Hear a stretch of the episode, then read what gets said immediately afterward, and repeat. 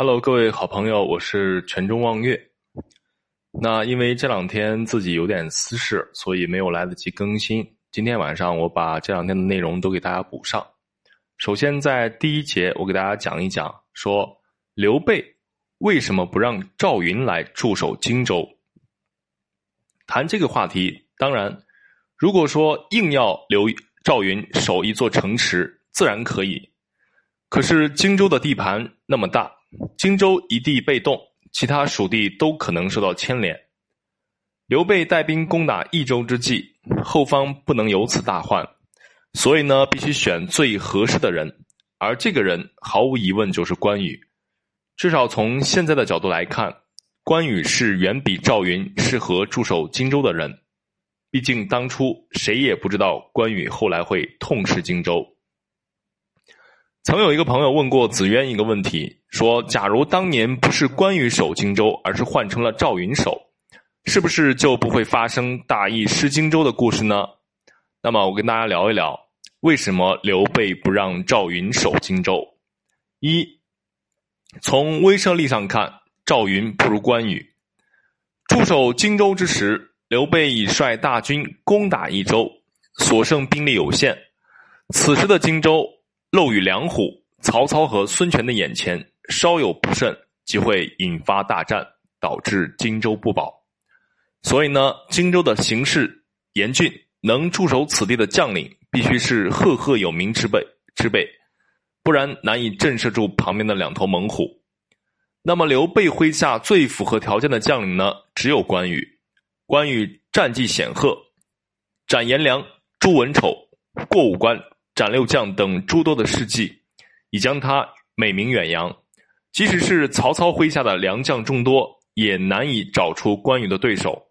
而反观赵云，尽管常山赵子龙的英名人尽皆知，可是毕竟都是些小事迹，很难真正形成威慑力。所以从威慑力上来说，毫无疑问，关羽更合适一些。二从率领水军的经验上看，赵云是不如关羽的。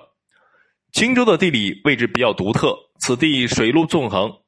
刘表当年治理荆州时的基本上都是水军，所以刘备后来收荆州时也大量收编了水军。刘备攻打益州，带着的都是陆军，此次留在荆州的也基本上都是水军，所以这次驻守荆州的将领必须有统帅水军的经验。关羽和赵云相比，无疑是关羽最合适。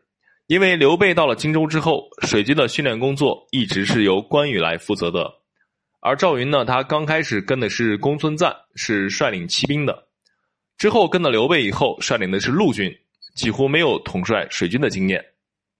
第三，从指挥战局能力上看，赵云还是不如关羽。